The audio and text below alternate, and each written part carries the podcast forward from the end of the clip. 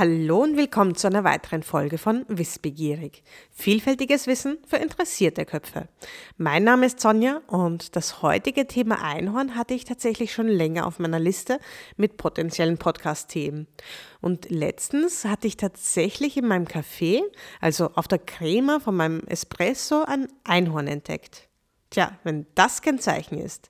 Das heutige Thema also das Einhorn. Auf die Frage, ob es Einhörner wirklich gibt oder gab, gibt es gar nicht so wenig verschiedene Antworten.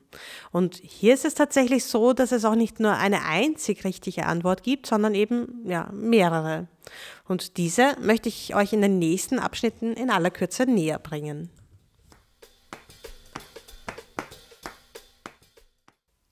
Das Einhorn in der Bibel. Fangen wir am besten mit der Bibel an, denn das Einhorn, das wurde im Alten Testament bereits mehrere Male erwähnt. Das liegt aber nicht daran, dass es zu der Zeit besonders viele Einhörner gab, sondern ganz einfach an einem Übersetzungsfehler. Und zwar, als im dritten Jahrhundert vor Christus das Alte Testament aus dem Hebräischen in das Griechische übersetzt wurde. Berichtet wurde ursprünglich von einem unzähmbaren wilden Tier, das in Wirklichkeit wohl ein Auerochse war. Möglicherweise lässt sich die Übersetzung Einhorn bzw. auf Griechisch Monokeros daraus ableiten, dass die Übersetzer den Auerochsen nur von Zeichnungen bzw. Wandbemalungen kannten. Und diese wurden zu der Zeit stets von der Seite gemalt, sodass eben nur ein einziges Horn des Auerochsen zu sehen war.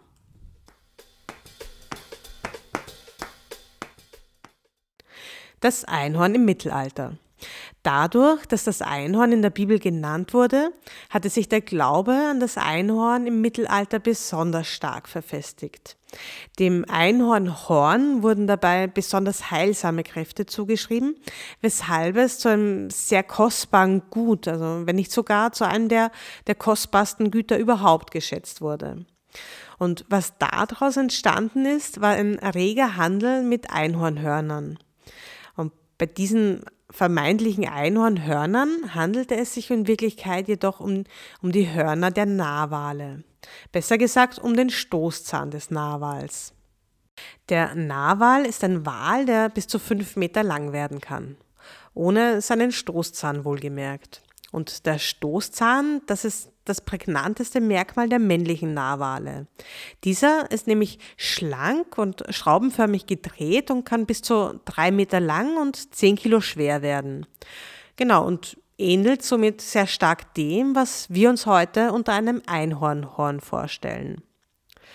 Ja, und das ist übrigens auch der Grund, weshalb der Narwal auch Einhorn des Meeres genannt wird. Nachdem es eben einen so einen regen Handel mit den kostbaren Hörnern bzw. Stoßzähnen gab, kann man auch heute noch Narwalzähne in verschiedenen Kirchen und Palästen finden. Einen Narwalzahn aus dem Hause der Habsburger kann man zum Beispiel im Kunsthistorischen Museum in Wien besichtigen. Dieser war ein Geschenk an Kaiser Ferdinand I. aus dem Jahr 1540. Dieser wertvolle Narwalzahn gehört übrigens zu einem von zwei unveräußerlichen Erbstücken des Hauses Habsburg. Das bedeutet, dass der Narwalzahn im gemeinsamen Besitz aller Linien bleiben soll und weder verschenkt noch verkauft werden darf. Das Nashorn. Immer wieder gab es Überlieferungen von Einhornsichtungen. Bereits in der Antike um 500 vor Christus wurde von Einhornsichtungen berichtet. Eine Überlieferung berichtet von Einhörnern mit Elefantenfüßen und Schweineschwänzen. Ihre Hörner seien schwarz gewesen und wüchsen zwischen ihren Augen hervor. Sie hätten eine laute und hässliche Stimme. Bei der Beschreibung waren ziemlich sicher Nashörner gemeint. Auch der berühmte Reisende Marco Polo berichtete von einer Einhornsichtung auf Sumatra. Aber auch hier wird vermutet, dass es sich um Nashörner handelte. Darüber hinaus wird außerdem vermutet, dass er das Tier gar nicht selbst gesehen hatte, sondern lediglich vom Hörensagen kannte. Ein besonderes Augenmerk unter den Nashörnern verdient das Elasmotherium, auch genannt das sibirische Einhorn. Hierbei handelt es sich quasi um ein Urzeitnashorn, das vor ca. 29.000 Jahren ausgestorben ist und dem tatsächlich auch Steinzeitmenschen begegnet sein könnten.